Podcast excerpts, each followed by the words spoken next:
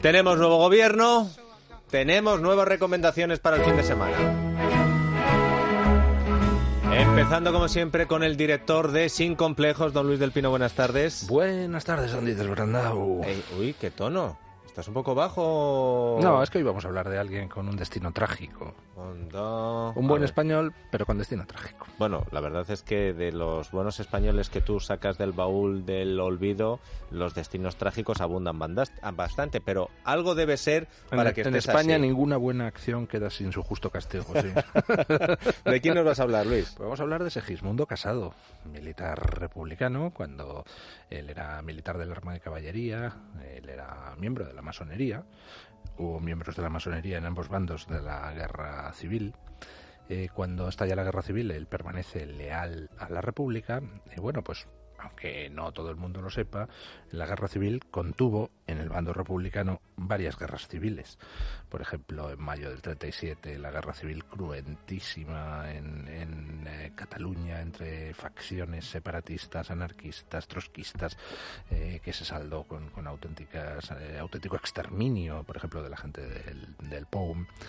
En el 38 hubo una se partió en dos el gobierno republicano, eh, ya tomaron el control la facción comunista y la, junto con la facción más exaltada del PSOE, incluso alguien tan radical como Indalecio Prieto se apartó del gobierno, es cuando Negrín toma, toma todo el poder eh, y ya digamos que la República se pone al servicio de la Unión Soviética y eh, bueno, pues llega un momento durante 1938 donde comprenden que la guerra está perdida, entonces pues empiezan a pensar algunos, los más posibilistas, pues el, el infumable Azaña, etcétera, los nacionalistas, siempre tan valientes, en cuanto vieron que la cosa se iba a perder, oye, negociemos con Franco y tal, mientras que Negrín y el bando, el bando comunista y socialista más radical quería resistir a toda costa, eh, para tratar de enlazar con la Segunda Guerra Mundial.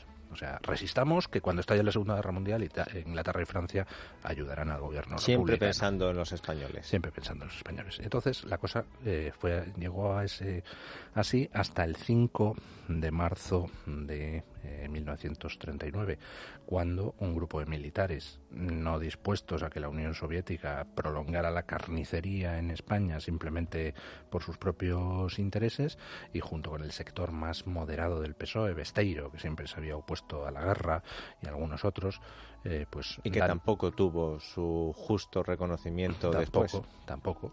Pues eh, es ese, ese sector militar encabezado por Segismundo Casado da un golpe de estado dentro del frente, dentro del bando republicano, eh, quitan a los comunistas el poder. Entonces, pues intentan negociar con Franco, pero bueno, la respuesta en el bando nacional es eh, aquí no hay negociación, rendición incondicional. Y al final, pues se produce la rendición incondicional. Segismundo Casado se marcha al exilio, estuvo primero en Francia, creo, luego en Inglaterra y al final pues volvió en 1961 a España, es decir, viviendo Franco.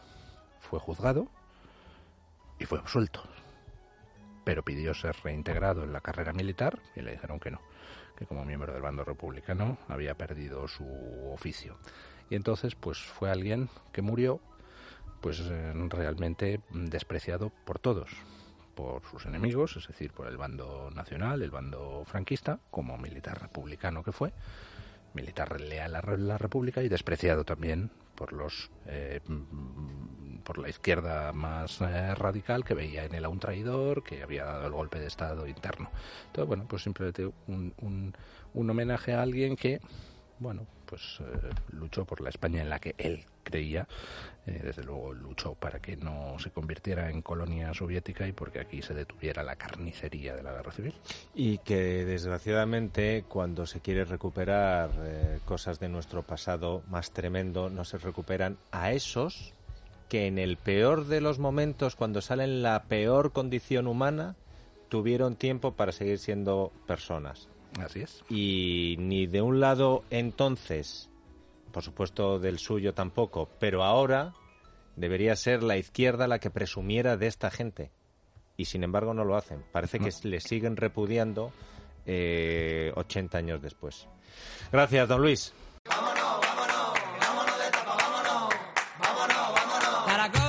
Alejandro Vara, buenas tardes. Hola, ¿qué tal? Muy buenas tardes. ¿Dónde nos lleva usted, eh, Vara? Primero que nada, un saludo a Pablo, una persona con la que coincidí el otro día comprando verduras, porque yo compro verduras, y bastantes ahora en enero, que hay que hacer mucha dieta. Y me dice, estuve en el Colosimo y estuve comprobando la tortilla de patata y realmente merece la pena. Digo, pues claro. Y lo del Colosimo es verdad que es una historia, Ortega, se recordemos, una historia que va cobrando fuerza la gente que lo pruebe, que se acerque y que, y que luego diga, oye, pues no estaba tan mal o está mucho mejor de lo que me esperaba. De modo que ahí el Colosimo ha dado un puntazo, señores. Y hoy nos vamos a Jaén. ¡Hombre! ¿Y por qué a Jaén, señores? ¿Os acordáis ¡Hombre! sí, sí, sí, me acuerdo. El bagá que luego le dieron la estrella Michelin. Es cierto. Señor de, de Michelin. Ahora vamos a un sitio que le acaban de dar la estrella Michelin. Ah y que, fíjate, es una cosa y que ha, nacido... Como está Jaén de potente, pero ya, ya, tiene dos estrellas Michelin en Jaén. Zamora tuvimos uno y ya cerró, eh, ¿qué le vamos a hacer? Pero ha abierto, es un local, eh, vamos a decir, se llama Dama Juana. Ha abierto, yo creo que abrió Semana Santa del año pasado, o sea... Ya tienes... Directamente una especie de pequeño milagro gastronómico en Jaén, donde hay locales que están muy bien, pero hay que recordar que nosotros hablamos del Bagá hay que hablar también de Antonio, porque también es un sitio, ya iremos en su momento, pero vamos a hablar de Dama Juana, que yo lo visité antes del verano y la verdad es que me llamó mm, bastante la atención. Es un sitio, es un local que tiene una barra, digamos, austera, con unas mesitas también, unas mesitas altas, y luego un restaurante, un salón que no es muy grande. Y es como mm, una decoración, yo diría, simple, sencilla, eh, muy poco apabullante pero ya me llamó la atención en su momento. Y mi espía paraguayo que estuvo el otro día me dice, oye, lo que comentamos en su día de la Dama Juana, porque él me llevó a ese sitio, dice, se ha consolidado, al margen de la estrella o no estrella, que a nosotros las estrellas ya sabe todo el mundo, que nos importan particularmente poco. De, hecho, a los sitios de tapas de España ya no les importan nada, les importan los pinchos, no las estrellas. Una estrella te, te puede arruinar, un pincho 2, 3, 4, 5 te puede llevar a la cima. Siempre te viene muy bien, pero hay que reconocer que en los sitios de estrellas pues no cuidan las barras, se dedican más bien, son restaurantes. Y aquí tiene una barra bien cuidada que además es bastante distinta a la oferta de la barra con lo que te dan luego en el menú típico de las estrellas, 53 platos, 48 platos. hay que mirar con lupa y demás. comer ahí cuatro horas, nosotros estamos de pie en la barra tan a gusto pidiendo, oiga, ¿qué se puede comer aquí? ¿Qué se puede comer en Jaén? Después de que cuesta tanto llegar, porque esta pobre gente no tiene ni, ave ni nada, y son gente meditoria, que merece la pena. ¿Qué se puede comer en Dama Juana? Lo primero de todo, el nombre se refiere a la abuela del cocinero que abrió el local que se llama Juana y que fue quien le enseñó a cocinar. Eso ya es una muy buena pista. Eso es garantía. un saludo a los asturianos, un saludo a toda la gente que tiene a la madre o la abuela que empezó y les enseñó. Eso es garantía de puchero, sí señor. Y les abre una cocina, unas posibilidades que, pues aquí, entre otras cosas, al margen de la oferta normal, digamos natural, es un local de guisos, de guisos y puchero. sí, señor.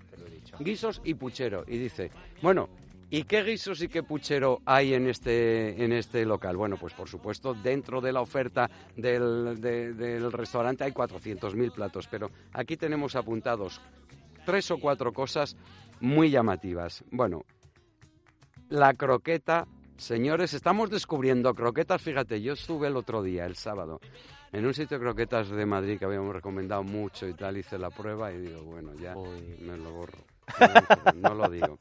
Atentos, la croqueta de jamón y de cocido que hacen en este sitio. Es un pedazo de croqueta, un pedazo de croqueta que ahora mi espía paraguayo me lo ha confirmado porque a veces cuando vas dices, esta croqueta hoy está muy bien, pero luego vas dos días después y apunten.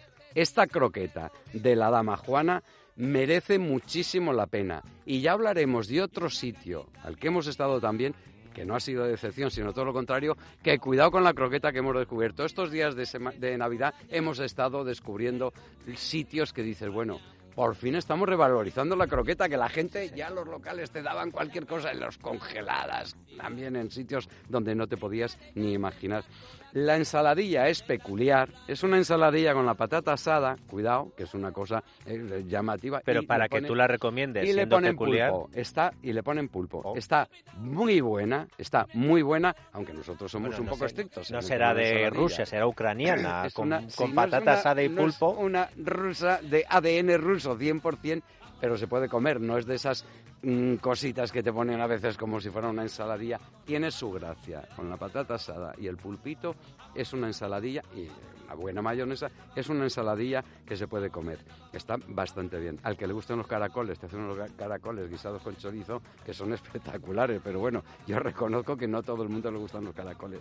Luego tiene algunas desviaciones, moderneces que mm, vamos a decir, oye, vamos a ver, a mí por qué me pone la oreja de cerdo con aguacate? Si es que no necesito yo el Que aguacate, tú de pero hay gente que cerdo, sí, gusta. sí. Pero tú eres No para estoy- eso muy talibán, sí. Yo la historia de la oreja, pues es la oreja, ¿qué le vamos a hacer? Pero es el único desvío que... Y luego tienen un buñuelo de codorniz, porque ahí van muy bien de caza, van muy bien de lala.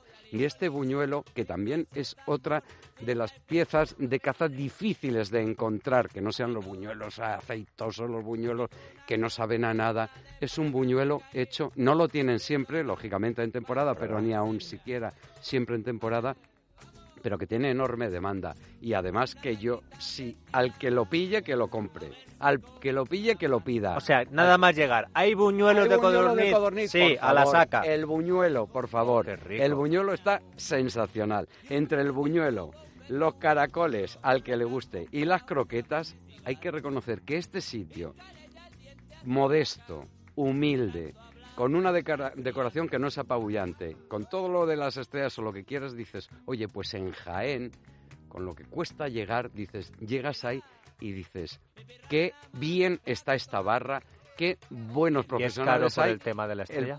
El, ¿Es caros? No lo sé porque yo no he preguntado cuánto cuesta lo de los menús. No, pero en digo, la barra en la barra. fenomenal. En la barra bien. En la barra fenomenal. Le vamos a poner tres pinchos y medio y ya cuando vuelvan nuestros espías paraguayos que en persona, digo, oye, muy bien Jaén, muy bien Sí, la oferta gastronómica, sin darse importancia de nada y un poco olvidados en cuanto, señor Ábalos, a ver las infraestructuras. Esto es una vergüenza, Sí. una vergüenza, no puede ser.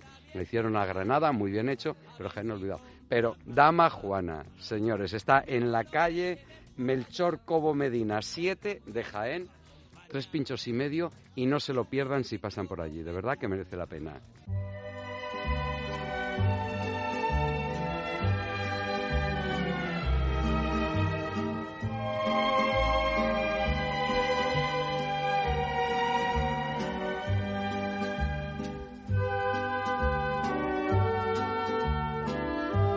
Esto que escuchan ustedes no es música, es cine. Porque yo escucho a Macor, Andrés Amorós, buenas tardes. Buenas tardes. Y además, como tantos programas del cine lo de cine en televisión Sí, lo utilizaron, sí. es que me lleva directamente a una Sí. película. Es que este año Y es música maravillosa, ¿eh? también, de primerísima categoría. Hombre, es que tú a Rota lo has comparado claro, con eh, incluso el grande de Con los grandes. Puccini. con- y, y- y- claro. Y, y con Morricone. Y con Morricone. que, que son compositores clásicos que al margen del cine, esto tiene una categoría extraordinaria. Y luego además es que sirve para el cine, claro, se une a una imagen, es inolvidable. Bueno, y esto a música preciosa tiene también un poco el inconveniente, lo comentábamos con los técnicos, es que es tan bonito que lo usan para todo, en Claro. publicidad, en todo, Claro. pero eso pasa pasa con Vivaldica, pasa con Satie, pasa con las Yo cosas... recuerdo de televisión española que eh, había un programa de cine, ahora no me acuerdo del nombre, Días de Cine, Claro. que tenía, y es el recuerdo que me viene a mí. Pues de- es lógico, igual que yo lo he elegido hoy para hablar de Fellini por una razón muy sencilla. Mira que en España este es el año Galdós, Sí. culturalmente, en Europa es el Be- año Beethoven. Beethoven, que hablaste la semana claro, pasada. pero que también es el año Fellini. Toma que, ya. que Vaya el- tres, ¿eh? que nació en Rimini el 20 de enero, lo he estado viendo, de 1920, o sea que justamente ahora se cumple el centenario. Bueno, ¿y cómo era Fellini? Pues mira, Cabrera Infante, que era tan listo y hacía esas críticas de cine, dice que Fellini es el último gran director italiano a él le gustaba mucho a los juegos de palabras a estilo inglés, porque supo extender su biografía a artebiografía. Claro, es decir, que como muchísimos, que eh, Madame Bovary y Semois, pues claro, que se hace arte con lo que uno ha vivido y en el caso de Fellini es absolutamente clarísimo. Además que Fellini no era un intelectual, ni pretendía serlo, que era, bueno, un caricaturista, le gustaba mucho, eso también, hay gente que le gusta a Fellini y hay gente que no, porque tenía el gusto por lo grotesco. Nos entendemos. Eh, Totalmente. y hay gente que no le gusta el Goya grotesco, hay gente que no le gusta el Bosco grotesco, y hay gente que sí, hay que tener ese sentido del humor tragicómico para apreciarlo. ¿Y de dónde venía Fellini? Pues clarísimamente, primero, del neorrealismo italiano. Claro, él participa en el guion de Romachita Aperta, pero también viene de ese mundo de las variedades, los luci di varietà, la primera película que hace, claro. Las variedades era ese género, digamos como la revista, diríamos. en Yo he llegado a ver todavía en junto a la estación Termini, en Roma, había un sitio de variedades abierto día y noche, eh, perdón, mañana y tarde y noche. ¿Y qué es lo que había allí? Pues eh, ponían una peliculita y un señor salía y cantaba y otro bailaba y otro contaba chistes y una señora estupenda se exhibía y no sé qué. Es decir, bueno, el arte popular, digamos. Fellini también le fascinaban lo llaman los fumetti, los cómics. Bueno, él era un dibujante, se han hecho, yo he visto varias, varios documentales, mm, como de los dibujos de sus personajes salían luego los personajes de las películas y a todo eso lo une un humor poético a lo Chaplin, absolutamente. Lo convierte, lo transmuta, dice que Chaplin es el Adán del que todos descendemos. Y claro, es que Chaplin crea a Charlotte, el personaje, y Fellini tiene a Julieta Masina en casa, que es un charlotito, digamos, es un, un ángel del cielo bajado, es un personaje desvalido, es eh, eh, Caviria, es la protagonista de la estrada, entonces hay ahí una mezcla agridulce de mm, cosa fuerte, dulce, melancólica, también no a todo el mundo le gusta, ya lo sé, le gusta mucho a Fellini ese mundo del circo, de las paradas, de los contrastes muy grandes. Eh, bueno, él empieza creando pues un tipo de cine nuevo que nos hacía la estrada la estrada, mm, ¿de dónde viene? Pues es una cosa poética que él vio un día, le contó un guionista que vio por la calle, eh, no, por una carretera, a una señora llevando, arrastrando una pesada carreta, como si fuera madre coraje. Y de ahí salió la estrada y la idea de un forzudo, he arribato, zampano, bueno, y contratan a Anthony Quinn y a Julieta Masina y ese contraste tan extraño, tan poético que fascinó en el mundo entero. Luego, pues por supuesto, viene el escándalo eh, de la Dolce Vita, bueno, y Anita Ekberg y el baño en la Fontana di Trevi, el anticlericalismo, las bromas de todo tipo. Luego hay un momento de crisis personal y también le influye mucho unos líos que se hace eh, psicoanalíticos y si sirvo para esto o no, ocho y medio el escritor, el director, el, el, músico, todos, que a mitad de su carrera ha hecho ya ocho películas y esta va a ser ocho y medio. Y de ahí nace muchísimas cosas, de ahí nace All That Jazz, de ahí nace eh, muchas cosas mm, eh, de cine norteamericano también, pues eh, de Woody Allen, por ejemplo, es Marcello Mastroianni, el señor normal y corriente italiano, que encarna al que le gustaría pues sus fantasías eróticas, que todas las señoras le cuidaran y le convirtieran en una especie de sultán y él con un látigo a todas, pero una cosa puramente poética y disparatada. No está, en cambio, yo creo que cuando se mete a hacer obras basadas en grandes escritores, eso no es lo suyo. Pues, por ejemplo, el satiricón de Petronio, la de Casanova. Claro, hay fragmentos maravillosos, pero no es lo suyo. ¿Y qué es lo suyo? Pues para mí, clarísimamente, sin duda ninguna, Amarcor. Y volvemos a la película. Porque Amarcor, ¿qué quiere decir? En dialecto de la romaña, creo, Amarcor es mi ricordo, me acuerdo. Pero a la vez Amarcor se parece a Amore y se parece a Amaro.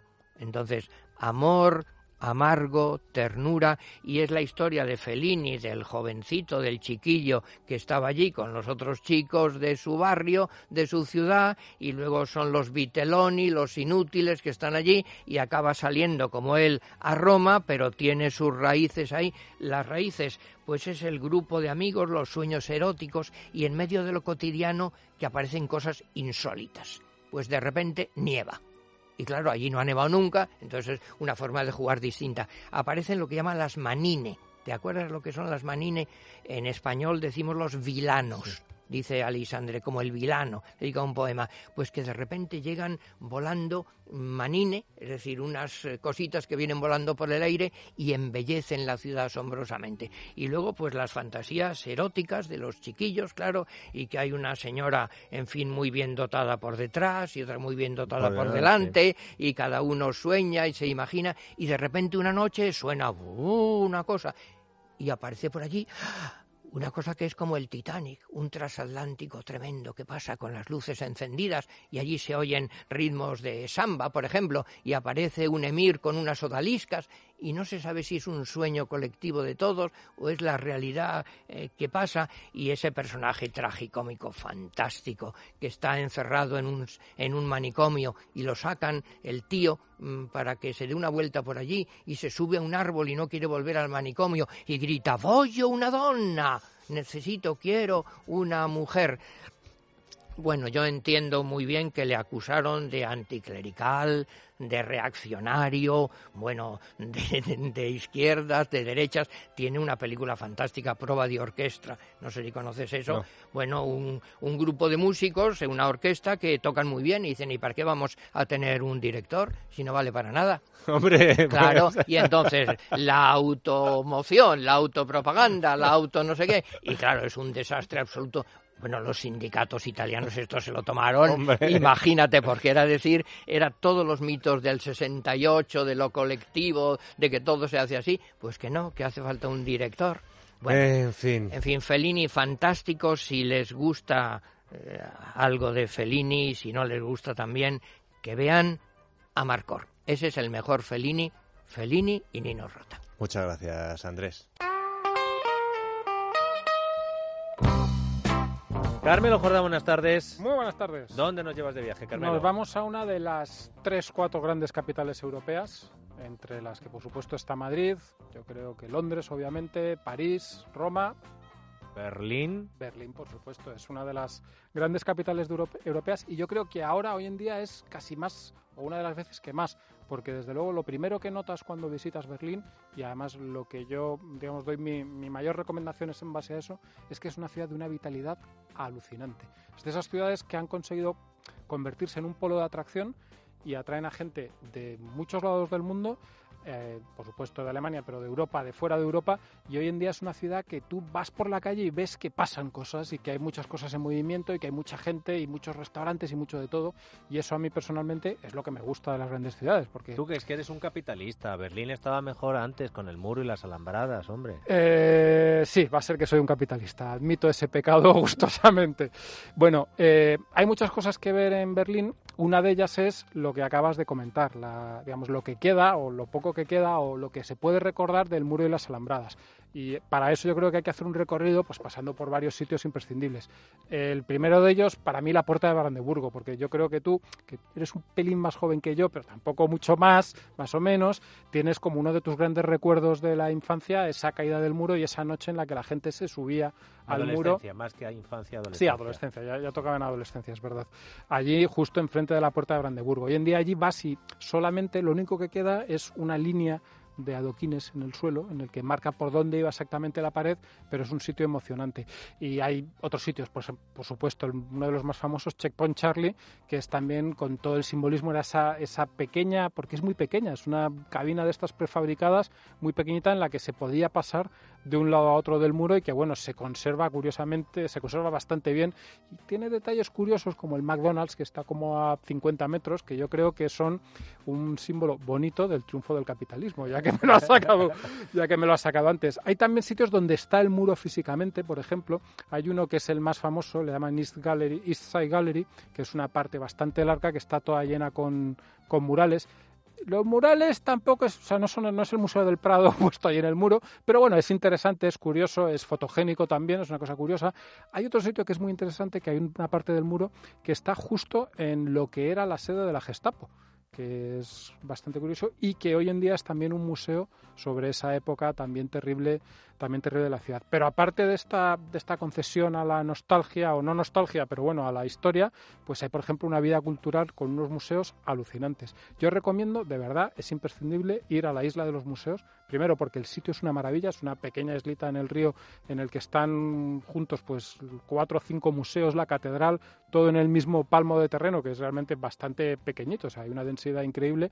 Y yo conozco, porque no he tenido tiempo mucho más, pero dos museos y que me parecen los dos imprescindibles. Uno es el Pergamon Museum, el Museo de Pérgamo, en el que está el altar de Pérgamo, eh, una gran obra de la antigüedad griega que se la llevaron buena parte piedra a piedra hasta todo lo que queda reconstruido y tú entras al museo y ves una sala enorme con esa gran montaje allí que es ciertamente espectacular. Aviso, ahora está cerrado, pero en teoría la restauración iba a acabar en 2019, o sea que estará a punto de abrirse esa parte del museo también. No solo es eso, sino que luego hay una puerta de un mercado romano increíble, es una sala maravillosa. Las puertas de Babilonia, ahí es nada, las auténticas puertas de Babilonia están allí con sus azulejos azules, que es alucinante. Y bueno, y luego está el Neues Museum, que está al lado, que tiene también una colección de arte egipcio espectacular y, de arte, o sea, de objetos prehistóricos, y está el busto de Nefertiti, nada más y nada menos. Solo por eso vale la pena ya no ir al museo, sino ir a Berlín.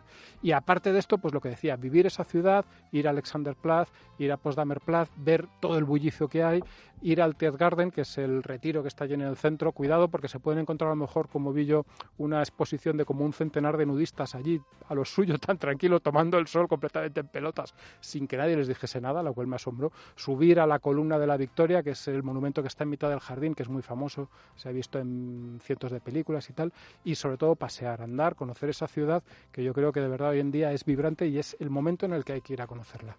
Me gusta escucharte y viajar contigo con la imaginación. Carmelo, muchas gracias.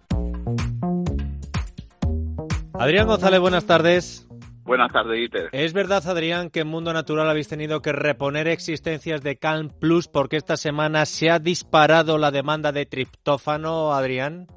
Verdad 100%, porque cuando tú tomas triptófano se ha comprobado que empieza a fabricar una hormona o un neurotransmisor, un neuropéptido, como le quieras llamar, que es el neuropéptido de la felicidad, que es la serotonina y todas las personas que por un motivo u otro tengan estrés, tengan ansiedad, tengan angustia, tengan depresión, hay muchos motivos para estar así, pero hay que sobreponerse, no podemos vivir con esa angustia constante. Entonces, ahí quien nos puede ayudar es el CAPLOS, que es aminoácido. Estos no son eh, plantas, no tienen principios activos, que muchas veces dicen, es que no quiero tomar eh, tantos productos, es que las plantas también son químicos. Bueno, es verdad que todo eso es justificable, pero estos son aminoácidos, que son parte de las proteínas, están concentrados en estas cachoritas de Cap Plus, tienen la materia prima, fabrica la felicidad que tú necesitas, porque tu felicidad no es la misma que la mía, la misma cantidad de serotonina, por lo tanto Cap Plus es la mejor opción para estar estable emocionalmente y para dormir mejor. Oyentes de radio, más que nunca necesario los vídeos de nuestra profesora de yoga Marta Pérez y las recomendaciones de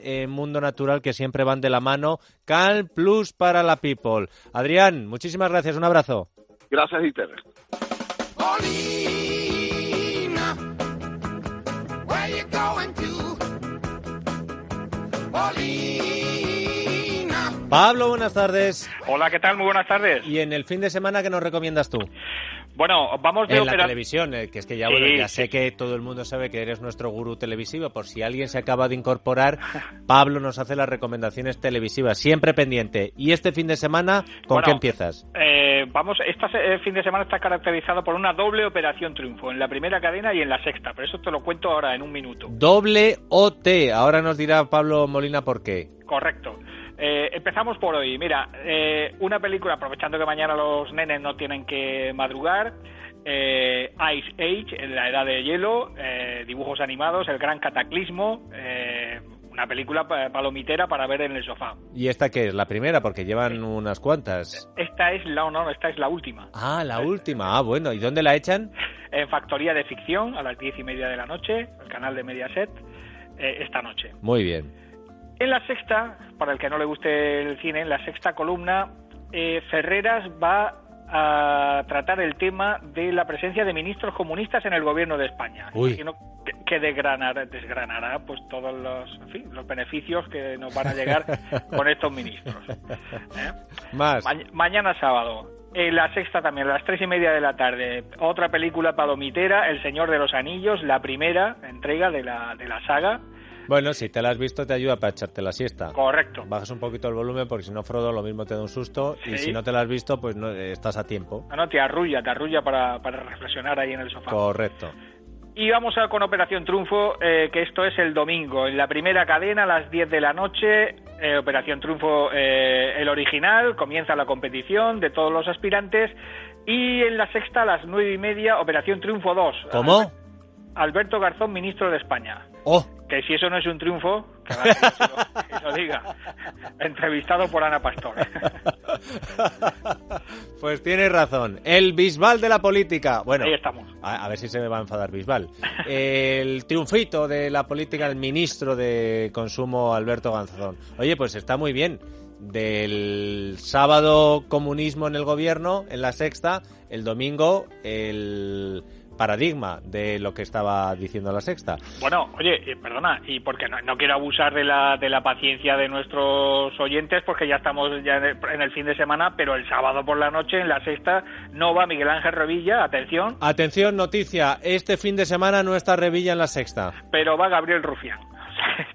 el ¿Cuándo? hueco está compensado. ¿Cuándo? El sábado por la noche, en la sexta noche. Invitado estelar, Gabriel Rufián.